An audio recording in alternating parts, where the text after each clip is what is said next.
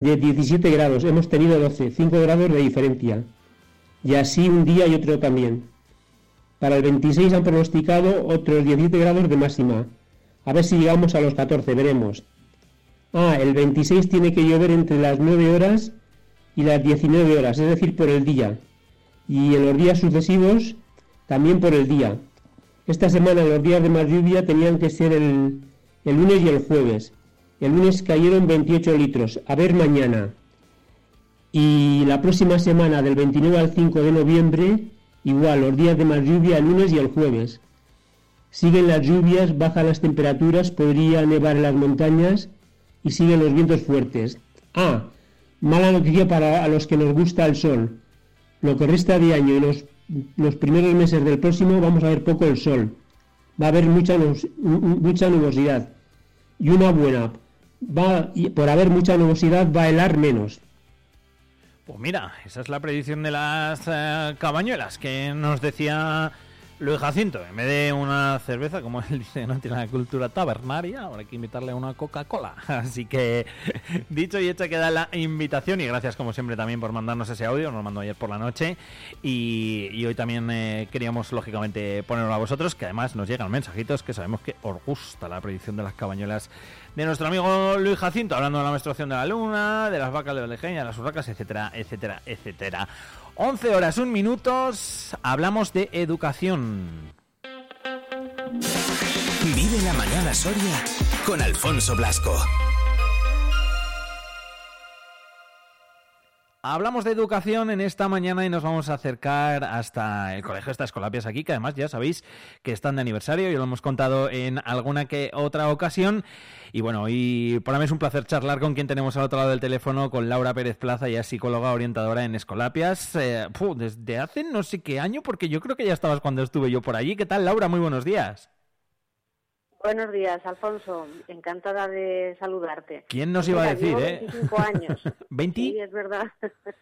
25 años, aunque no lo parezca. 25 años, madre mía, 25 años, pues claro, si me pongo yo a echar cálculos, sí, claro, que yo ya voy teniendo años, ¿eh? O sea que... No los eches, no los eches, entonces me haces más mayor. No, hombre, Jolín, tampoco tanto, no te pases, Laura. 25 años, madre mía. Eh, 25 años que además eres, bueno, eres miembro del equipo directivo también del, del cole, también de, la, de las escolapias, que insiste, que repito, que este año estáis estáis de, de aniversario. ¿Cómo han cambiado las cosas, no? En 25 años, ¿verdad? Sí, pues mucho, la verdad. La hmm. verdad es que se nota mucha diferencia de cuando empecé en el colegio ahora, se nota diferencia. Evoluciona todo, evoluciona el mundo también la educación y lógicamente el cole. Oye, Laura, ¿cuál es el equipo de orientación con el que cuenta Escolapias? Pues mira, en la actualidad, Alfonso, el departamento de orientación está formado por seis personas principalmente, ¿no? Entonces, pues tenemos una maestra especialista en pedagogía terapéutica, tenemos una maestra especialista en audición y lenguaje, hay otra maestra que tiene las dos especialidades, es pedagogo, eh, tiene la especialidad de pedagogía terapéutica y de audición y lenguaje, tenemos una maestra de compensación educativa y luego varios profesores de refuerzo que tienen horas por ahí de apoyo y que también echan una mano al departamento. Entonces, bueno, yo creo que somos un equipo muy completo porque además todas las profesionales que te he dicho, pues además de las titulaciones que te he comentado, tienen otras eh, que complementan a las primeras. Por ejemplo, pues una de las TTs también es pedagoga, eh, la maestra de educación y lenguaje también tiene la titulación de psicología. Entonces, bueno, la verdad es que eso nos facilita a la hora de organizar los apoyos y de cubrir las necesidades de nuestros alumnos, pues la verdad es que eh, hace que seamos muy versátiles y que en función de los horarios, de las necesidades, pues la verdad que podamos estar estar ayudando a todos los alumnos que lo necesitan. Y luego además, como ya mm, has comentado, mm, yo particularmente llevo 25 años, pero el resto de compañeras del departamento, pues la verdad llevan bastantes años también a sus espaldas y las nuevas incorporaciones que hemos tenido en los últimos años, pues también tenían ya su carga de experiencia o en otros centros o en otros ámbitos. Entonces, bueno, creo que somos un equipo completo y un equipo preparado. Pues sí, la verdad es que además de completito, con, preparado con experiencia y que te, le podéis enseñar pues a todas las personas que se van incorporando, pues además también todos vuestros conocimientos. Que eso, que eso es importante, al igual que es importante, pues precisamente lo que estamos diciendo, ¿verdad, Laura? Tener un buen equipo de orientación en un centro. Sí, a ver, yo creo que hoy en día la labor del Departamento de Orientación en cualquier centro y en el nuestro, por supuesto, es fundamental, porque es verdad que con los años nos hemos ido convirtiendo pues, en un eje vertebrador y participamos en todas las actividades que se organizan en el centro. Eh, tenemos claro que nuestro objetivo tiene que ser llegar a todos los alumnos y no solo a los que por distintas razones pues puedan tener necesidades específicas en un momento dado. Yo recuerdo, decías que las cosas han cambiado y efectivamente mm. Cuando empecé a trabajar en el colegio recuerdo que una compañera me preguntó Dice que has venido a trabajar con los alumnos que lo necesitan. Digo, no, no, venía a trabajar con todos. Ah, muy bueno. bueno. yo creo que el departamento, claro, yo creo que el departamento de orientación se tiene que convertir en eso, ¿no? En, en un apoyo para todos, todos los profesores, para todos los alumnos y para todas las familias. Eh, eh, más o menos, bueno, más o menos entiendo o, me atrevería medio a decir qué necesidades son las que cubre en el colegio eh, tu departamento, el departamento de, orientación. Pero con todo el equipo que tienes, me imagino que cubriréis un montón, ¿no? De, necesidades. Pues sí, mira, principalmente en torno a tres ámbitos, ¿no? El uno fundamental es toda la atención a la diversidad Hmm. para ayudar a identificar las necesidades de, cualquier alumno. Entonces, proporcionamos apoyo y asesoramiento a los profesores y, bueno, por ejemplo, cuando un profesor detecta alguna dificultad en algún alumno, pues ya a partir de ahí ya se ponen en marcha una serie de pasos que empiezan desde la derivación de ese alumno al departamento de orientación, pasando por eh, el ponernos en contacto con la familia para recabar más información, solicitar su permiso para hacer una valoración psicopedagógica y a partir de ahí pues detectar necesidades, hacer un informe y ya pues con todo el equipo estudiar esas necesidades y ver cuál de nuestros profesionales es el que mejor le puede atender, si necesita audición y lenguaje, si necesita pedagogía terapéutica. Entonces, bueno, eh, eso es eh, una de nuestras labores fundamentales. Y además de la intervención directa con los alumnos, ¿Mm? pues también intentamos eh, eh, preparar o asesorar a nuestros profesores, a nuestros compañeros, para que puedan detectar pues esas necesidades de los alumnos en el aula. Por ejemplo, pues preparamos charlas o folletos con información sobre las características que pueden tener los alumnos con déficit de atención, eh, con altas capacidades, con problemas de lectoescritura. Entonces, bueno, es una labor en equipo y la idea es que tanto el Departamento de Orientación como el resto estemos preparados para eh, detectar y para intervenir con, todos nuestros alumnos.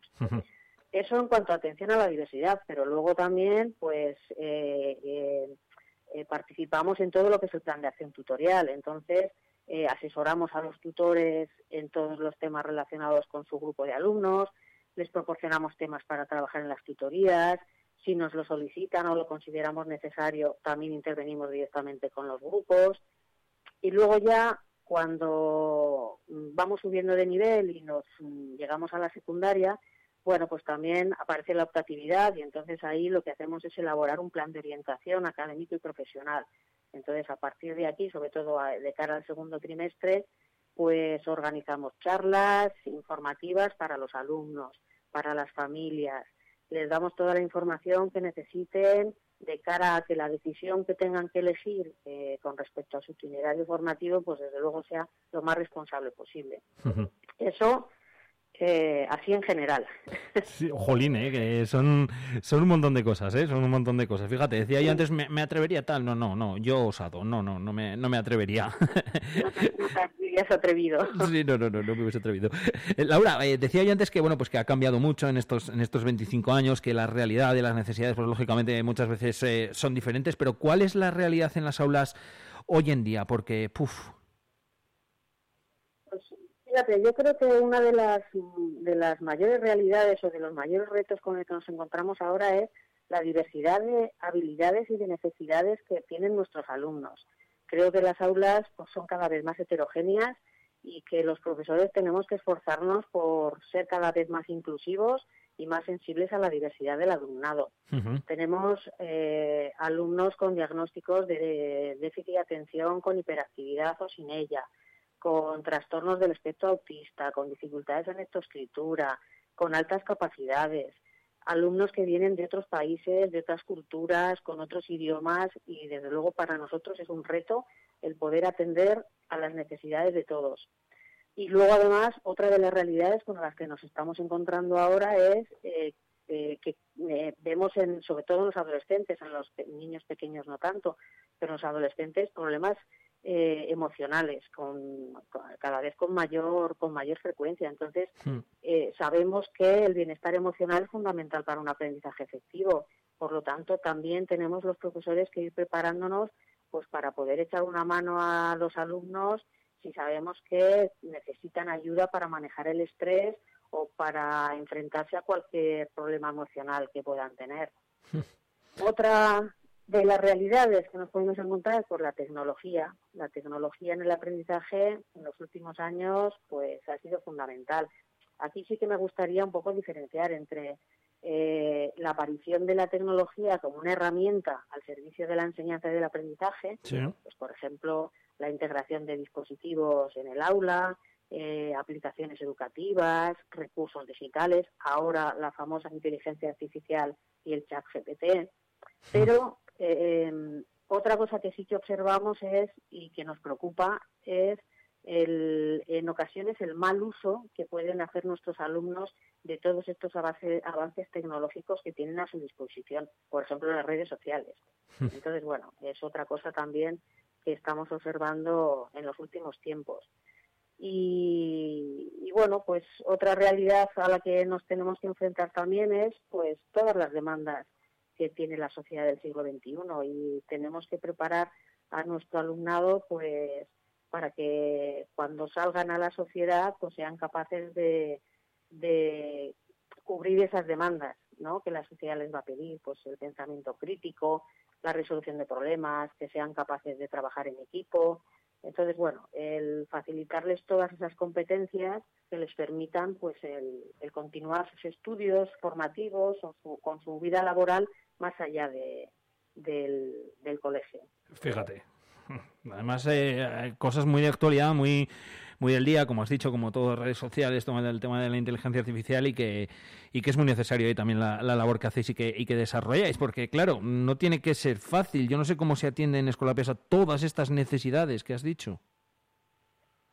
Pues eh, intentamos estar atentos. Hombre, lo ideal sería que no surgiesen tantas necesidades y actuar antes, es decir, prevenirlas antes de que aparecieran. Pero es verdad que a veces, pues esto es imposible. Entonces lo que hacemos es, pues trabajando en equipo, y con, eh, con mucho diálogo y, con, y estando atentos y alertas, pues intentar organizar actividades o proyectos que, que puedan ir cubriendo todas las necesidades. Por ejemplo, si sabemos que hoy en día, bueno, hoy en día siempre, ¿no? Los alumnos han ido aprendiendo a distintos ritmos y de hmm. manera diferente, bueno, pues eh, hemos intentado adaptar nuestra metodología a esos ritmos y a, esas, a esos estilos de aprendizaje si sabemos que ahora mismo hay necesidades en cuanto al apoyo emocional de nuestros alumnos, pues a nivel general, por ejemplo, eh, se ha creado un grupo de trabajo que va a trabajar todo lo que es la inteligencia emocional con un proyecto que hemos eh, llamado Siéntete conmigo. y que bueno, sí, el año pasado ya se hizo un proyecto piloto en infantil y ahora, bueno, pues este tipo de trabajo lo que va a intentar es ampliar esas actividades y adaptarlas a todas las etapas. Entonces queremos trabajar todo lo que es la inteligencia emocional, desde infantil hasta cuarto de la ESO. Pues si sabemos que hay diversidad en las aulas y que ahí hay una necesidad, bueno, pues intentamos eh, organizar apoyo, refuerzos eh, para los alumnos que tienen dificultades, pero también para los que tenemos eh, con altas capacidades. Otro proyecto que hemos puesto en marcha para ellos, para los de altas capacidades, es el programa Proyectalmos, ¿no?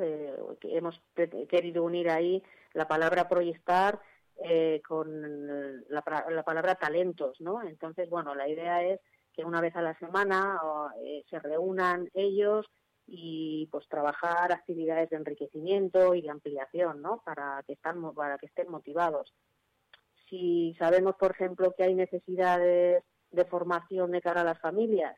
Bueno, pues eh, yo hace años cuando empecé en el colegio había una escuela de padres, pero eh, sí que es verdad que eh, a raíz de, de poner la jornada continua y no haber clases por las tardes, pues sí que vimos que la presencialidad en estas charlas de escuela de padres pues empezó a empezó a disminuir. Bueno, pues el año pasado empezamos con unas charlas virtuales que se llaman Regálate 20 minutos. Entonces, bueno, pues se hizo ahí un pequeño sondeo eh, con las familias a ver qué temas podían ser de interés. Y a partir de ahí, pues profesores del centro nos fuimos preparando esas charlas y bueno, estaban, eran online, eso facilitaba a las familias que se pudieran conectar y bueno, pues en cuanto a otras necesidades, pues para fomentar, por ejemplo, la lectura, pues hay un club de lectura que se llama el Club de la Pecera. Eh, hemos creado este año también un proyecto de debate para potenciar pues todo lo que es la comunicación oral. En fin, intentamos cubrir todas las necesidades. La verdad es que son muchas, pero bueno, lo que te digo, lo que te digo, el, eh, intentamos pues eso, entre todos eh, ver de dónde salen esas necesidades y cómo podemos ir cubriéndolas. Eh, pues sí. Además, entiendo y escuchándote, Laura, que una de las cosas más importantes es al final una buena comunicación y coordinación, ¿no? Entre, además, eh, además entre vosotros, entre todos los organismos externos, ¿no? Que trabajan con los alumnos y con el propio colegio. Bueno, sí, eso me parece importantísimo porque igual que te he dicho antes que creo que todos los profesores tienen que saber detectar las necesidades y ayudar y apoyar a un alumno en un momento determinado, pues eh, cualquier agente externo que interviene también con ese alumno es fundamental que estemos coordinados. Entonces, pues da igual que sean el servicio de salud mental, los servicios sociales, protección a la infancia o psicólogos particulares, terapeutas, eh, pediatras, es decir, eh, todos los profesionales que intervienen con, con el alumno, pues es fundamental que mantengamos esa coordinación. Al fin y al cabo, todos, todos, desde cualquier ámbito, sean los sanitarios o sean los servicios sociales, sean los educativos, lo que queremos es el bien de, el bien de ese niño, ¿no? Lógico. Eh, además de estas necesidades, eh, ¿qué se trabaja desde, desde el Departamento de, Orientación? ¿Hay alguna cosa más? Mira, además de todo esto, sí que estamos, eh, en cierto modo, orgullosos ¿no? del trabajo que hacemos también con respecto a la prevención y la gestión de los conflictos. Ya desde el 2008 eh, pusimos en marcha un proyecto que se llama Convivo con Todos, y bueno, a partir de ahí eh, y de una formación que recibimos, pues decidimos formar alumnos ayudantes y alumnos mediadores. Empezamos al principio en primero y en segundo de la ESO, eh, ya hace un año o dos hemos decidido ampliarlo a sexto. Entonces, bueno, en sexto, primero y segundo tenemos alumnos ayudantes y a partir de tercero y cuarto de la ESO les formamos para que sean eh, alumnos mediadores. Entonces, bueno, ellos intervienen en los conflictos que pueden surgir de tal manera que eh, los adultos tengamos que intervenir lo menos posible.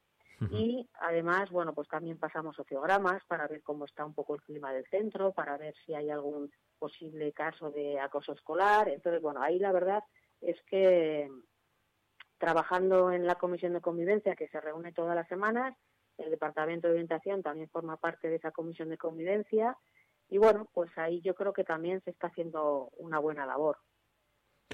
Pues la verdad es que sí, al final hemos visto eh, que, todo lo que da de sí, eh, todo lo que da de sí, eh, un departamento como, como, el tuyo, un departamento como, como, el de psicología, como el de orientación dentro de un centro educativo, lo importante que es y lo que estáis haciendo, bueno, pues en este caso en, en Escolapias. Laura, he aprendido, he aprendido y, me alegro de ello, mira, ahora ya sé muchísimo más.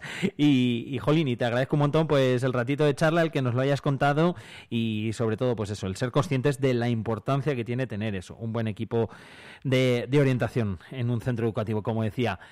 Laura Pérez, gracias por haber estado con nosotros y seguro que tenemos oportunidad de charlar más veces. Eso es, muchas gracias Alfonso a ti. Un placer. Un saludo. Vive la mañana Soria con Alfonso Blasco.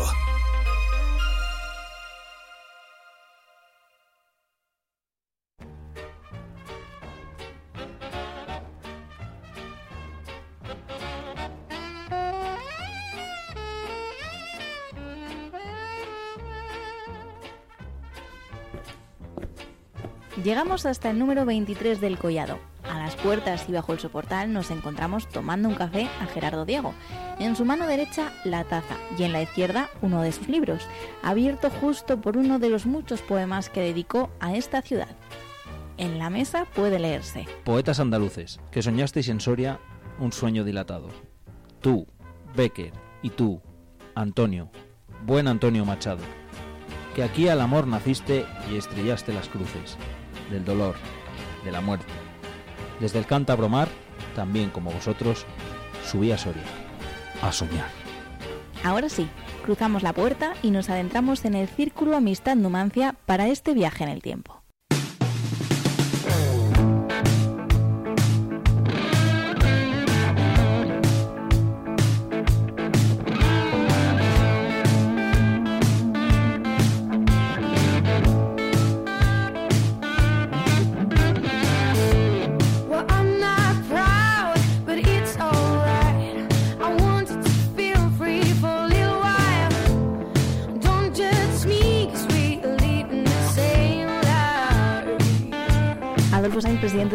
Casino, lo primero, buenos días y bienvenido a la madriguera. No, buenos días y encantado de estar con vosotros y agradecidos de que queráis visitar y conocer el casino Amistad Numancia.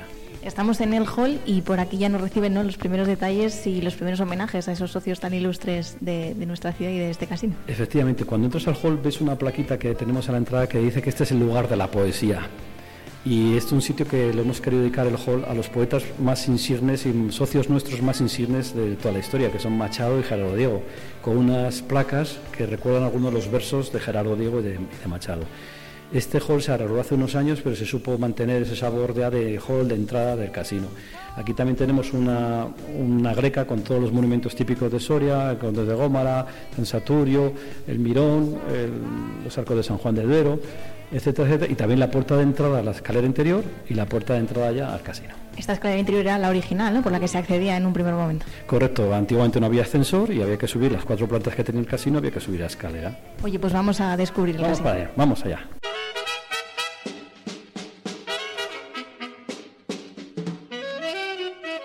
A través de las cristaleras del Salón Antonio Machado, la vida discurre a pie de calle, siguiendo el ritmo frenético del día a día. Mientras tanto, dentro, el tiempo parece que se detiene en este oasis para los juegos de cartas y las tertulias. Adolfo, parece que por aquí, ¿no? Eh, de esos miembros ilustres que hablábamos, Antonio Machado, Gerardo Diego, escribieron varias de sus, de sus composiciones. Así es, estamos en el Salón Antonio Machado, el salón que da a la calle del Collado, quizás sea el salón más espectacular y más bonito del casino, y creo que se ha sabido conservar después de 175 años prácticamente como era en esencia. Por supuesto se ha modernizado, pero mantiene tiene ese sabor de casino antiguo, de local antiguo. Fíjate, el propio Juan Antonio Gallanuño, o todos nuestros ilustres socios, decía que en el casino el, tiempo se paraba y, que la, entraba, había una atmósfera como, como casi sólida de- de parar el tiempo. Como decíamos, fuera desde la cristalera vemos a todos los sorianos y todos los visitantes que pasean por la calle del Collado. Son muchos los que se asoman a través de estas ventanas para cotillear lo que hay detrás. Muchísimo. Tú piensas que la gente de Soria, que ya conocemos el casino de toda la vida, pues no nos sorprende tanto, pero la gente que viene de fuera a pasar un fin de semana a Soria y pasan por el Collado ven el casino, todos, todos se quedan prendados, porque este salón es maravilloso. Te tengo que decir que casi todos los casinos de España, que son todos de la misma época, de 1850, 1860, todos, si conoces alguno, verás que todos tienen unas cristaleras preciosas que dan a la calle, normalmente a las calles principales, porque los casinos se hacían en las calles principales de las ciudades. Y, el secreto está no tanto en que la gente de la calle, perdón, no tanto en que la gente de dentro vea lo que pasa por la calle, como tú has dicho, sino al revés, sino que la gente de la calle vea lo que están haciendo dentro. Los casinos se trataba de diferenciar una sociedad, una sociedad que fue la que fundó los casinos, la sociedad burguesa, y se trataba de distinguirse del resto de la gente. Por tanto, para ellos era importante que la gente que fuera por la calle viera lo bien que se lo estaban pasando dentro del casino y que pudieran o no pudieran entrar según si eran o no eran socios. Tenemos que hablar de esos orígenes de este casino porque ha tenido varias etapas, ha tenido varias piezas ¿no? en, en este puzzle, que eran dos sociedades distintas, pero todo surgió de una librería, que era en la que empezaban esas, esas tertulias que luego dieron origen a lo que hoy en día conocemos históricamente. Efectivamente, allá por 1840, que se dice pronto, ¿eh? hace más de 180 años, pues había un grupo de intelectuales que estaban interesados por la cultura, por la, por las inquietudes políticas, por lo que ocurría en su momento. ¿Eh? Fue un momento histórico muy especial en toda España, porque era el momento de las revoluciones liberales, la emergencia de una clase política, una clase social nueva, que es la burguesía, tiempos de revoluciones, tiempos de, de los levantamientos políticos, de los levantamientos militares, tiempos de Isabel II. Y en ese momento en Soria también había una inquietud. Y ese grupo de intelectuales quisieron juntarse, formarse una asociación y fundar lo que fue el Casino de Numancia. Casino de Numancia que se funda en 1848 en la primera planta de este edificio, ¿eh? la planta de arriba. Por aquel entonces en Soria había varias sociedades como esta. ¿eh? Existían dos o tres sociedades más. Unos años después, en 1865, se funda el Círculo de la Amistad, también por otros intelectuales, pero ese Círculo de Amistad se funda aquí abajo, donde estamos ahora mismo, en el salón de abajo. Por tanto, dos casinos diferentes, separados, compartiendo muchos socios, compartiendo alguna vez hasta el pianista, que se juntaban para hacer tertulias, para hacer bailes, para jugar, para leer el periódico, para leer libros. Tú piensas que en aquella época pues no había biblioteca en Soria, no había, no había capacidad de comprar periódicos y se juntaban precisamente para eso. Los juegos eran para sacar dinero para, para comprar periódicos, para comprar libros. Luego era muy importante también los bailes. Hacían bailes como distinción social, los bailes para unir a la gente, para conocer gente. Y era una sociedad cerrada, porque como en la época la sociedad, de- no solo en Soria, sino en general, era una sociedad muy cerrada. Poco a poco, desde entonces hasta mm, 1965, las dos sociedades funcionaron por separado, pero en ese año 1965, es decir, casi 100 años después, las dos sociedades se juntan. Y por eso se llama Círculo Amistad Numancia. El casino de arriba, el casino de Numancia, se arruina y en cambio el casino de abajo, el del Círculo de Amistad, que era el más popular, eh, sale al rescate del de arriba y por eso coge primero el nombre del de abajo, Círculo de Amistad Numancia. Luego vemos de dónde vienen esas deudas, porque hay un elemento ¿no? que es el central de esta historia. Pero vamos a seguir hablando de este salón Antonio Machado. Vemos las lámparas, vemos los espejos. Todos estos sillones, Adolfo, eh, no sé si los habéis traído recientemente, si tienen ya unos cuantos años de antigüedad. Mira, lo más antiguo del salón son, por supuesto, la greca de los techos, las columnas, el suelo de mármol y la cristalera, los espejos. Los espejos son de 1900. De, los, los espejos son de una casa de Zaragoza que se llama Paraíso, la famosa Plaza Paraíso que hay en Zaragoza, que seguro muchos ciudadanos la conocen. Y sin embargo, los sillones y las mesas son nuevas, pero sí es verdad que están compradas o están hechas con ese acento que parece que llevan aquí toda la vida. No, no, no llevan tanto tiempo, pero sí que tienen ese sabor antiguo. Y al final también en este salón se han juntado, aparte de las lámparas, las dos placas conmemorativas de Leonor y de Antonio Machado, que están en la cabecera que da la calle, y también tenemos la estatua de Antonio Machado, que es por lo cual preside, porque Antonio Machado hay que decir que era socio de este, de este círculo de la amistad. Gerardo Diego, el otro socio tan importante, fue socio del Casino de Numancia. ¿eh? Entonces Machado pasaba aquí de los cinco años que estuvo en Soria, tres años estuvo, por lo menos que sepamos, como socio de- del Círculo de la Amistad. Y él venía sobre todo aquí a leer el periódico. Tenemos un escrito de Machado y otros socios pidiendo a la Junta Directiva de entonces que se suscribiera el casino al Heraldo, Heraldo de Aragón. Fíjate que estaba investigando un poco, no sé si mis investigaciones serán ciertas o no, tú me lo sabrás confirmar, Adolfo, pero esta, estos espejos que decías que se compraron a una casa de Zaragoza, a la casa fábrica de don Basilio Paraíso, se inauguraron en San Saturio, ese 2 de octubre de 1896, por 3.300 pesetas. A eso ahora nos parece... Pero por aquella época me imagino que sería un pastón. eh. Tú piensas que aquella época hay otra anécdota curiosa de los casinos que se arruinaron los casinos porque compraron pianos, rivalizaban a ver quién tenía mejor piano. Hay que pensar que en esa época no había radios, no había televisión, no había nada. Entonces se amenizaban las tertulias, se amenizaban los bailes con los pianos. Entonces competían una sociedad con otra a ver quién traía el mejor piano. Y cuenta la leyenda que el Casino de Numancia compró un piano en 1868, el que tenemos actualmente, un Stingo y Edson, es, un pedazo de piano, lo compró por 7.500 pesetas y se arruinó. Y estuvo durante muchos, muchos años arrastrando esa deuda. Oye, ¿cómo era la relación entre esos dos casinos? Porque eh, había algo de rivalidad o se llevaban en general bien. Compartir tanto tiempo, socios, edificio, ¿cómo era la relación? La leyenda cuenta que había mucha rivalidad, no es tal, no es tal porque los socios, se ven los socios eran prácticamente los mismos.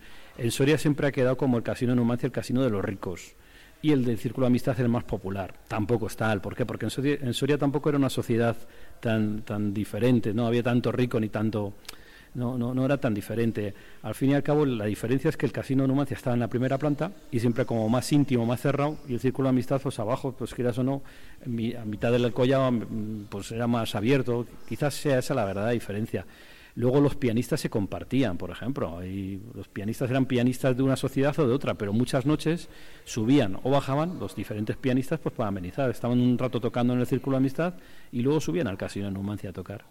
Se sabe que Antonio Machado escribió gran parte de Campos de Castilla aquí, no sé si en este salón en concreto o en el edificio o no se sabe. Bueno, no, eso no se puede saber, pero él fue socio de aquí. Él fue socio del Círculo de la Amistad. Ya te he dicho que los cinco años que estuvo, él, él fue socio de aquí.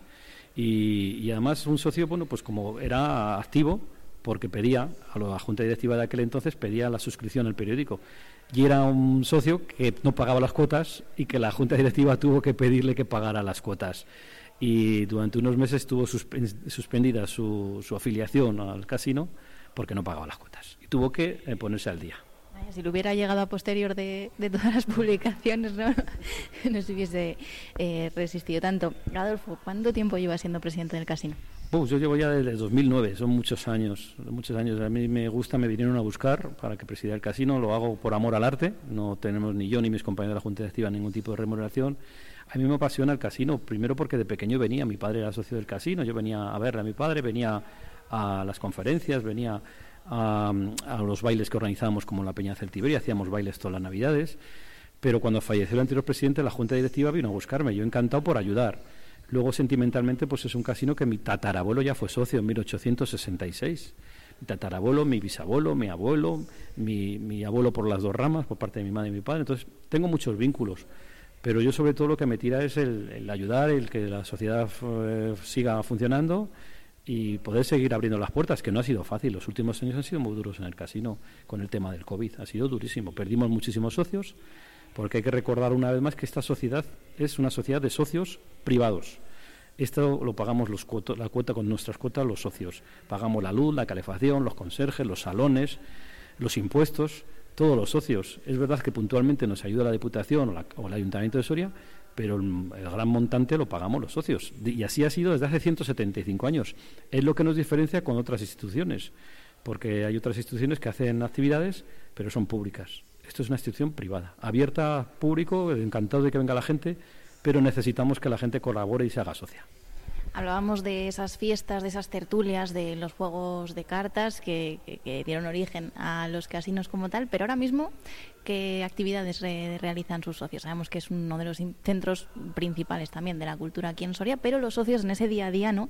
Eh, es con lo que nos podemos encontrar cuando venimos. Bueno, cada socio es un mundo, cada uno tiene, habría que hablar con ellos y preguntarles por qué eres socio del casino. Unos porque vienen todos los días a jugar a las cartas, otros juegan al ajedrez, otros juegan al billar, otros simplemente vienen a tomarse un café o una, o una cerveza, otros porque vienen a, leer el periódico, otros porque vienen a ver los, el fútbol o los toros.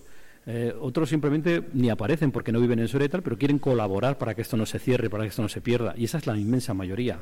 La, la inmensa mayoría de los 700 socios que somos ahora mismo, la inmensa, colaboramos y no venimos al casino. Yo soy el primero que no tengo tiempo para venir al casino. Yo solo vengo al casino para despachar. Y luego, aparte, pues hacemos eso, 200 actividades culturales de todo tipo, un club de cata, un club de, de lectura, conferencias, conciertos, exposiciones, de todo tipo. ¿Qué nos queda de ese primer casino, de ese círculo amistad Numancia que, que se fundaba en el 65? Pues queda todo. ¿Qué va a quedar? Pues el edificio, las columnas, el, el sabor antiguo, el, el estar aquí. Hemos conservado, gracias a los socios y, y solamente gracias a los socios, hemos conseguido estar 175 años, que se dice de pronto. ¿Qué hay en Soria que tenga 175 años que sea privado? Pues iba a decir el Duero, pero privado. Nada, nada, dicen, presumen algunos del Instituto Machado, que es precioso, pero el Instituto Machado es un, un sitio público y está sostenido por fondos públicos. Aquí, insisto una vez más, es una sociedad, una asociación privada. Adolfo, ¿seguimos recorriendo el casino? Sí, vamos allá, venga.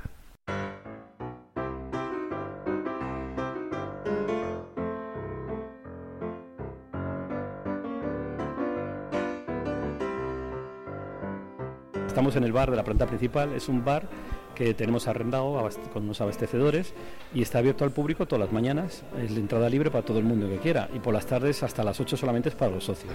A partir de las 8, ya cuando empiezan las actividades culturales, pues se vuelve a abrir al público hasta las 10 de la noche que cerramos. Es un bar que conserva las columnas, el- la barra, La verdad es que es un sitio muy acogedor. Y al fondo del bar tenemos el salón de juego que vamos para allá y lo vas a ver.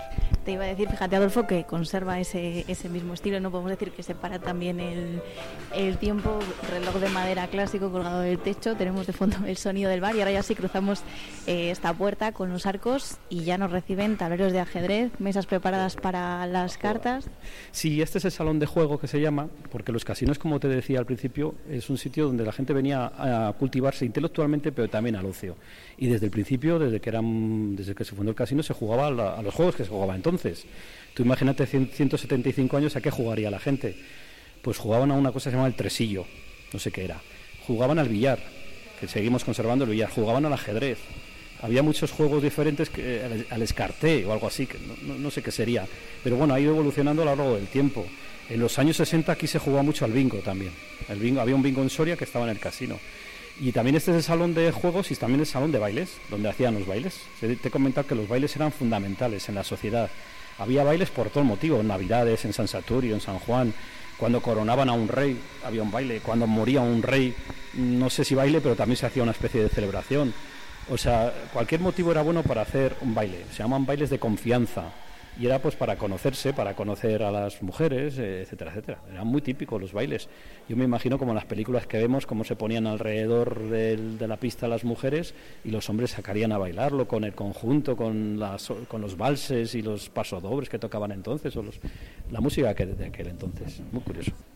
Mira, fíjate que he estado buscando un poco entre esos reglamentos y me he encontrado con una especie de carta, una lista de precios Baile. y de bailes también. Mira, por ejemplo, bebidas, café, un real, eh, ponche común, dos reales, limón, naranja, horchata y demás bebidas, 12 cuartos. O sea, que es que No sabemos cuándo, de qué fecha es eso. esta fecha es de 1853, Fíjate, ponía. Al principio, porque como sabemos, en 1848 se abrió esto, pues y nada más abrir eran los precios de aquí. Fíjate qué curioso.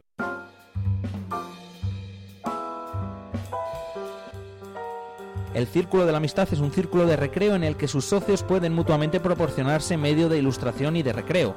En su consecuencia, es ajeno al fin social todo acto de tendencia política o religiosa que desde luego queda prohibida, así como aquello que pueda ofender al decoro de personas bien educadas. Siguiendo un poquito más, eh, adentrándonos en esos reglamentos, sobre todo en el de 1934, se hablaba de que estaba prohibida de alguna forma o que se quería dejar fuera las manifestaciones políticas y religiosas. Eso nos da también cuenta ¿no? De- Es- del es- espíritu. Es muy curioso, en todos los casinos, no solo en el de Soria en general, en los reglamentos, en los estatutos, siempre se dice que no se puede hablar ni de política ni de religión. Saben, sabían aquel entonces que eran unos temas muy polémicos y se zanjaban, no se hablaba. Es curioso porque política es todo, todo es política, pero por entonces lo tenían claro que no se podía hablar. Es curioso, también en las sociedades masónicas, este era un centro masón, el casino, en las sociedades masónicas está terminantemente prohibido hablar siempre de política y religión. ¿Por qué? Porque al final se trata de confraternizar, de tertulias, de hablar y no de polemizar y de broncas. Y se sabía que el tema religioso y el tema político pues es complicado. ¿Vamos hacia la biblioteca? Vamos a la biblioteca, la tenemos aquí al fondo. Aquí ya no podemos hablar porque está la gente leyendo el periódico, pero entras a verlo porque es muy bonito. Venga, pues luego a la salida hablamos de la biblioteca. Decíamos, Adolfo, que los casinos, en mayor o menor medida, no esas recaudaciones del juego, iban destinadas a adquirir periódicos, a adquirir libros. Y ahora mismo hemos visto a cuatro señores, señores mayores, leyendo periódicos. Qué maravilla que todavía a día de hoy tengamos un espacio, además como es esta biblioteca, para poder seguir haciéndolo. Mira, en, eh, cuando se fundan los casinos en 1848 hay mucha inquietud cultural y lo que no hay es bibliotecas. En Soria no había biblioteca, me parece que no, la biblioteca pública en Soria no estuvo hasta 1900, así, hablo de memoria, eso no lo sé, pero muy tardía. Entonces la gente se juntaba para comprar libros, compraban buenas bibliotecas, se suscribían a los periódicos, por aquel entonces había un montón de periódicos, de diarios y tal, y se suscribían, claro, no te- y la gente que le gustaba leer el periódico no podía comprar todos los periódicos, pues venían aquí a leerlos y había llegado a una suscripción hasta de 28 periódicos en, en aquel momento, eh, locales, provinciales e internacionales. También recibían el periódico de Francia, que por aquel entonces la Francia tenía mucha importancia cultural y política. Entonces la gente venía a leer los periódicos. Y en cuanto a libros, igual se compraban libros. Lo que pasa que durante la guerra civil, aquí los libros se, se quemaron en la guerra civil. Y se expoliaron, se han expoliado muchos libros. Vamos a intentar describir un poco cómo es esa biblioteca para nuestros oyentes con esas mesas, ¿no? Eh, mesas antiguas, inclinadas de madera, pero tú lo conoces mejor que, que yo, o sea, que cuéntanos. Mira, la biblioteca actual que tenemos en el casino es moderna, o sea, se hizo en los años 80, se hizo imitando a una antigua, la verdad es que es una biblioteca, parece una biblioteca inglesa, con las mesas eh, con cierta inclinación para poder apoyar los periódicos, con las librerías también muy bonitas, y tiene ese sabor de biblioteca antigua, pero insisto, es moderna, pero lo hicieron muy bien, la supieron hacer muy bien. Antiguamente había otra biblioteca, yo la conocí en los años 80, pero estaba bastante abandonada. Entonces, bueno, por la reforma que se hizo, se hizo con mucho gusto, imitando a una cosa antigua. Subimos las escaleras, Adolfo. Al primer piso.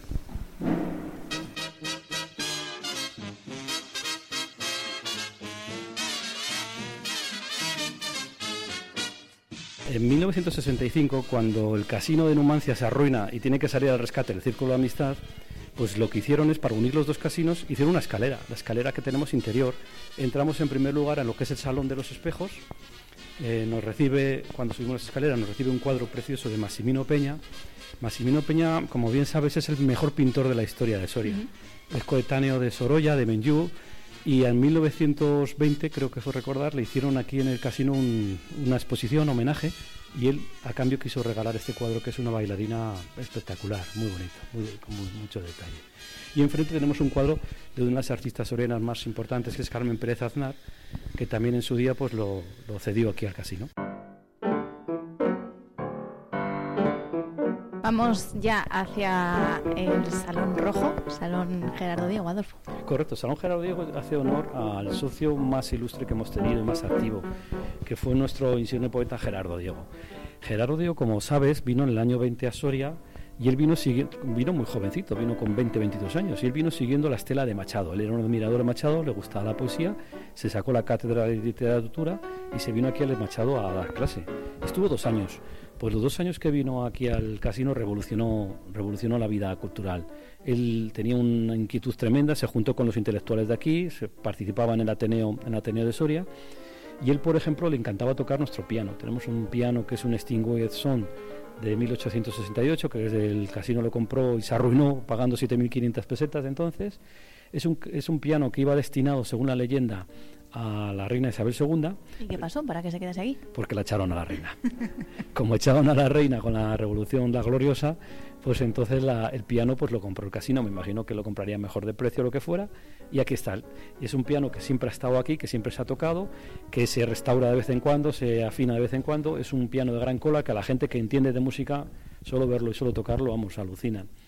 Entonces, eh, Gerardo Diego, como te decía, cuando fue socio del casino, dio un curso completo de 14, mm, 14 mm, etapas o 14 conferencias sobre la historia de la música al piano.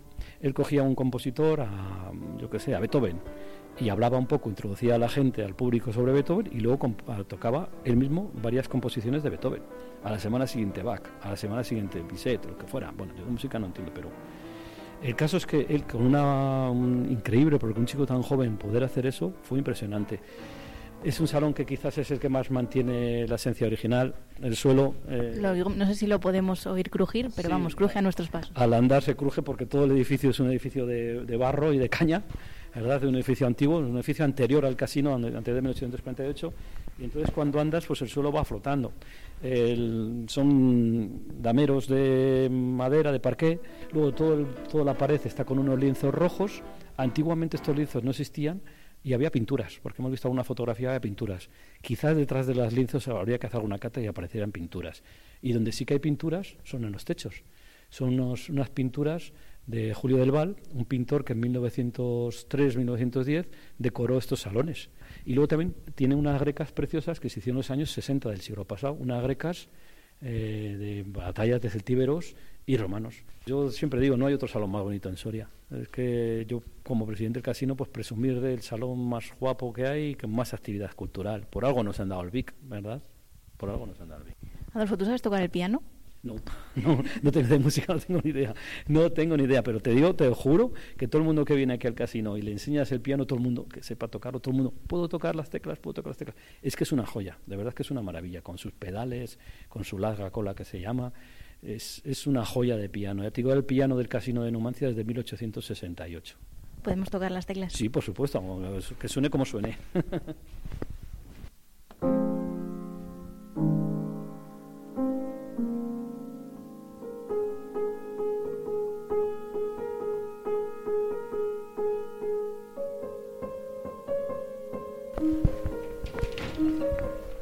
Bueno, en la primera planta tenemos también unos baños de señora de caballeros con un biombo muy bonito y seguimos, vamos a pasar a ver el comedor. Hay un comedor porque seguimos dando comida, sobre todo en verano, todos los días y los fines de semana. El abastecedor del bar da comidas abiertas al público para que venga la gente de la calle. Y la verdad es que el comedor es muy bonito porque parece que entras en los años 70. ¿eh? En los años 70 de- del siglo pasado. Conserva ese sabor de años 70 con la barra americana, con los espejos grandes. bueno, el color azul el también. color azul. Entonces, bueno, la verdad es que a mí me, me parece gracioso por eso, porque es imitando a los 70. Claro, los dos casinos estaban separados y los dos casinos tenían su bar. Eh, actualmente el bar con el de abajo nos vale y en el primer piso, pues puntualmente cuando hay algún evento o cuando las comidas, pues también se abre.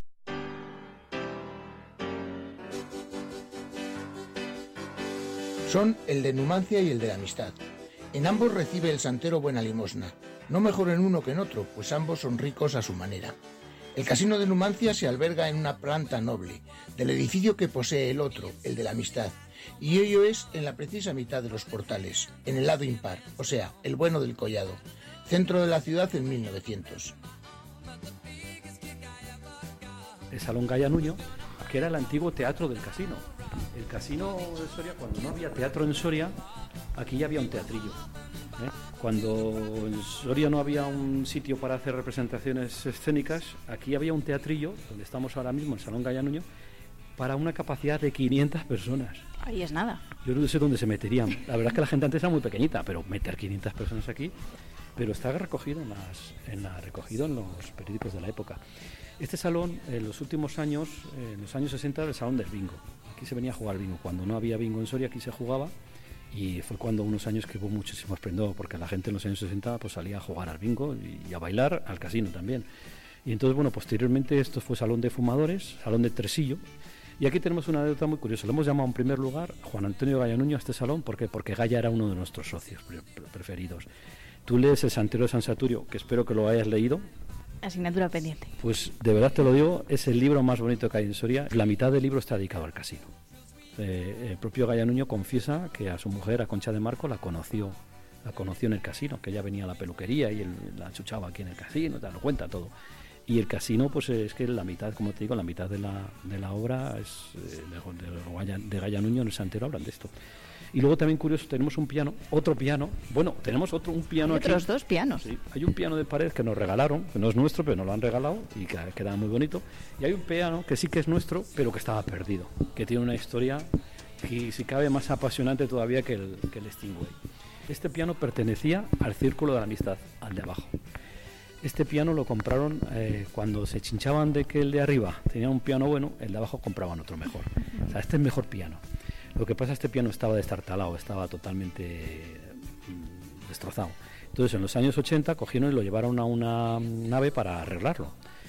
Y el caso es que se quedó ahí olvidado.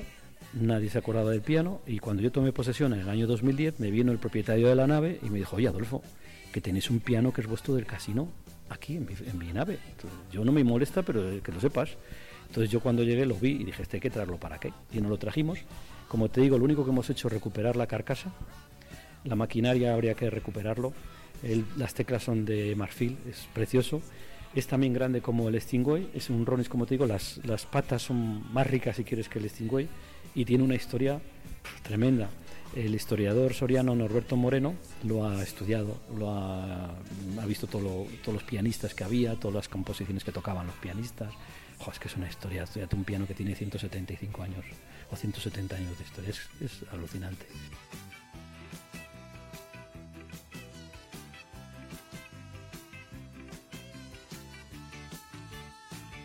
Adolfo, seguimos subiendo escaleras, escaleras de madera. ¿Esta también tiene historia? Eh, sí, esta escalera es la original, la original es de, de 1848. Aquí tenemos el cuarto que da la parte del cuarto oscuro que te decía, donde la logia masónica y también las partidas de cartas, y ahora mismo está cerrado porque ahora mismo es la vestuario de personal. Y tenemos una figura de Machado aquí de cuerpo presente. Bueno, de cuerpo presente no. a tamaño real, vamos a decir, de cartón piedra a tamaño real. y subimos ya, estamos en la, en la segunda planta. Aquí en la segunda planta, como te decía, antiguamente eran, eran sala de mm, eran viviendas, ¿eh? había una pensión y había viviendas, se alquilaban para una forma de, de recoger fondos. Entonces tenemos, en- según entras a la izquierda, tenemos la sala de billar. Tenemos cinco mesas de billar extraordinarias, de billar francés y billar americano. Que son exclusivas para los socios. Mira, aquí tenemos uno- alguno jugando. estas desde aquí lo vemos. Son mesas eh, totalmente homologadas para jugar, eh, están calefactadas las mesas de buenas. Y tenemos muchísima afición al billar. La verdad es que viene mucha gente de, a jugar billar. Hay una escuela de billar a través del ayuntamiento. Hay campeonatos de billar, una liga, de billar. Tenemos un equipo muy bueno. Y la verdad podemos presumir que son las mejores mesas de billar que hay en toda la provincia de Soria.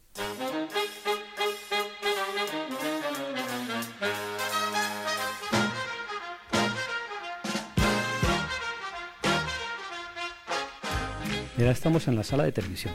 Muchos sillones, muchas sillas y una televisión. Tenemos una televisión grande y a la gente le gusta escuchar, porque hay televisión en el bar, pero claro, estás viendo un partido, la gente tomando café, hablando y tal, y aquí la gente se sienta a escuchar, a escuchar las retransmisiones para las de toros y de fútbol. Y el sábado de clásico. Claro, ¿Se va a venir sí, no, los Se socios? pone a tope, se pone a tope porque además, em, como te digo, la gente se sienta eh, y escucha. No habla, se pone en absoluto silencio. Lo comentan alguna jugada, pero en silencio porque se trata de escuchar los comentarios. El que quiera estar tomándose una cerveza y echarla y tal, abajo. Y también los partidos, los corridas de toros pasa lo mismo. Y tenemos a mano izquierda un salón de juego para las mujeres. Vamos a ver. Vamos a verla, sí. ¿Cuántas mujeres socias tenéis más o menos ahora en el casino? Pues habrá alrededor de unas 60 o 70 mujeres. Fíjate, es un saloncito muy mono, muy coqueto, pequeñito, estrecho, pero tienen sus mesitas de, para jugar, se traen hasta su propia, alguna vez la manta, la- el radiador se lo traen alguna que es más friolera. Está todo decorado con cuadros de diferentes exposiciones que nos hacen y la verdad es que es un sitio acogedor y bueno, las mujeres que están aquí están encantadas. Y aquí tenemos otra curiosidad que ahora mismo yo te estaba explicando antes que el casino siempre ha sido un lugar pionero Ujú. eh, vanguardista, aunque no lo crea la gente, el sitio más pionero. Cuando no había teatro en Soria, había en el casino. Cuando no había biblioteca en Soria, había en el casino. Cuando no había televisión en Soria, en las casas, había en el casino. Cuando no había baños, baños en las casas, aquí había baños y los socios venían a bañarse. Había bañeras. Fíjate, cuando no había electricidad, aquí había electricidad. Cuando no había radio, aquí había radio. Siempre hemos sido la vanguardia. Y ahora somos la vanguardia que tenemos aquí, en la Casa de la Juana.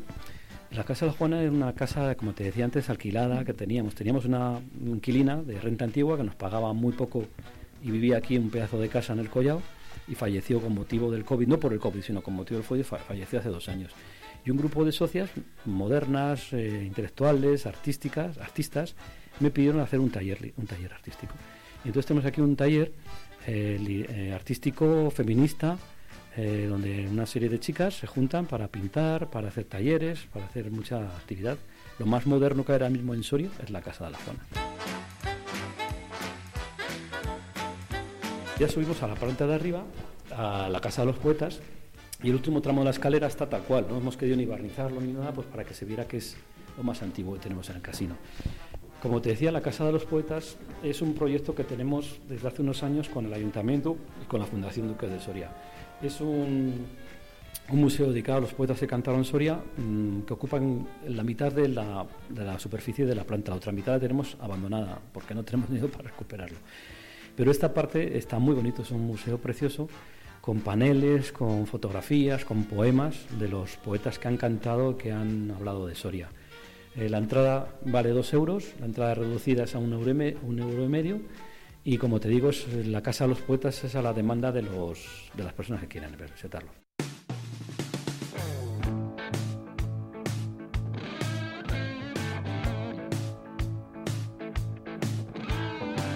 Adolfo, terminamos esta visita en el mismo sitio donde la hemos empezado, en el hall del casino. Muchísimas gracias por atendernos. Y antes ya de terminar, se cuenta que aquí en el casino puede haber escondido un tesoro. Hay una leyenda que dice Bueno, eso. Es otra de las leyendas, hola, es otra de las leyendas que tenemos que antiguamente decían que en la, la pensión Villa había una señora muy rica que guardó un tesoro. Ojalá lo encontremos. Yo antes de despedirme sí me gustaría preguntarte a ti qué te ha ver. parecido el casino. Sí, que me ha parecido un lugar impresionante, lleno de cultura y que me voy a venir otro día, que no sea para trabajar, para disfrutarlo todavía un poquito más y sobre todo que has hecho una labor increíble, así que a por otros 175 años. Que tú y que yo lo veamos. Gracias.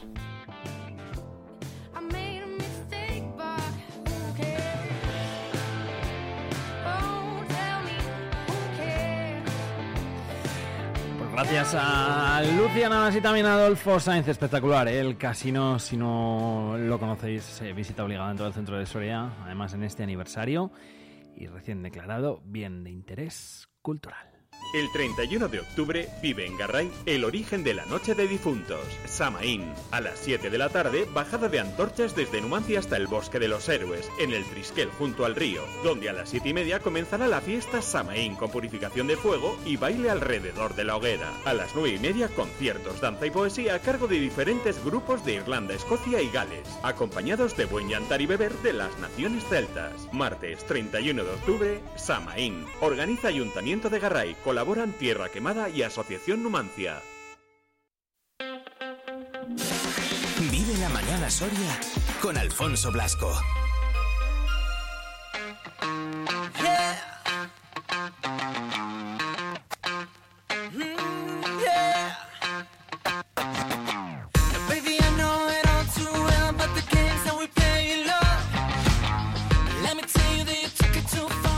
Últimos cinco minutitos de programa de este jueves 26 eh, de octubre.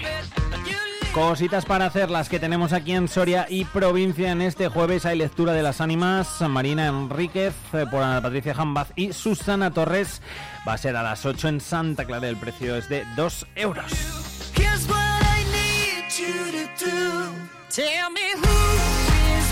Festival de las Ánimas, además hay rutas guiadas a las 5 de la tarde, los hermanos Becker y a las 9 y media esa ruta de noche con salida desde Mariano Granados. En la oficina de turismo el precio es de 8 euros y esto se puede disfrutar hasta el 1 de noviembre. Además, dentro del Festival de las Ánimas, Lux Noche de Ánimas, juego de rol en sesiones a las 7 de la tarde hasta 5 personas. El precio es de 30 euros, lo que pasa que creo que ya no quedan entradas. Presentación del libro La normalización posmoderna 1989-2021 a las 8 en el casino y la entrada es libre. Campaña Tu futuro se escribe con D de 10 y media a 13.30, de 4 y media a 8 y media en la Plaza Mayor y es gratis. Más hay un taller de nutrición a las 8 y media en el casino, la entrada también es libre y recordamos que hoy acaba ese segundo foro de bioeconomía que comenzaba en el día de ayer y que se está viviendo en el Palacio de la Audiencia, aquí en Soria. Además son jornadas nacionales eh, clima educativo e innovación en fisioterapia. También os lo hemos ido contando a lo largo de la mañana desde las 9. Se desarrolla en el campus eh, de Soria. Y también hablamos un día de esas jornadas micológicas de Navaleno desde el 14 hasta el 29. Bueno, pues siguen en ello.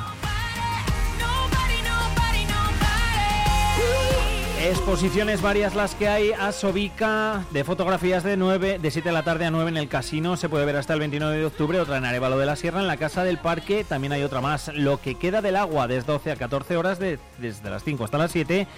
Los domingos está cerrado y los lunes en el lavadero de lana. Si se puede ver hasta el 4 de noviembre, o sea que ya queda poco.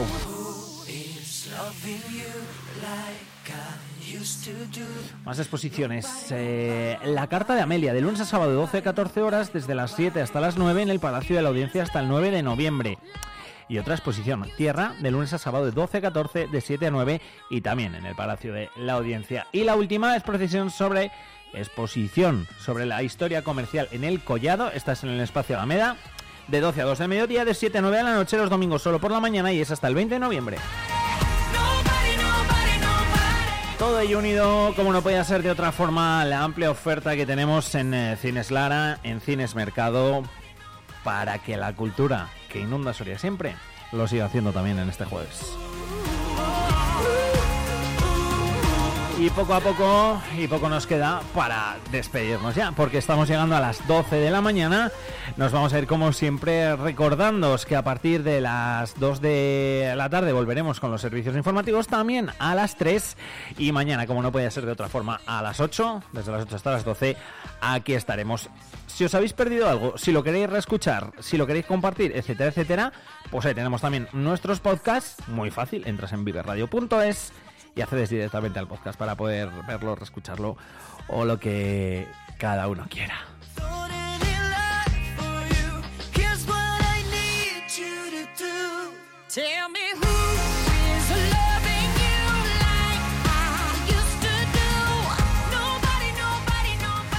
Así que nos vamos, dándos las gracias como siempre por vuestra compañía ahí al otro lado de la radio en el 92.9, ahí al otro lado del teléfono móvil, del ordenador, de la tele, de donde queráis en viveradio.es. Nosotros mañana estaremos aquí fieles a nuestra cita a las 8 de la mañana. Hasta entonces, feliz jueves 26 de agosto. Gracias por elegir la radio para estar informado. Gracias por elegir Vive Radio. Hasta mañana, chao, chao.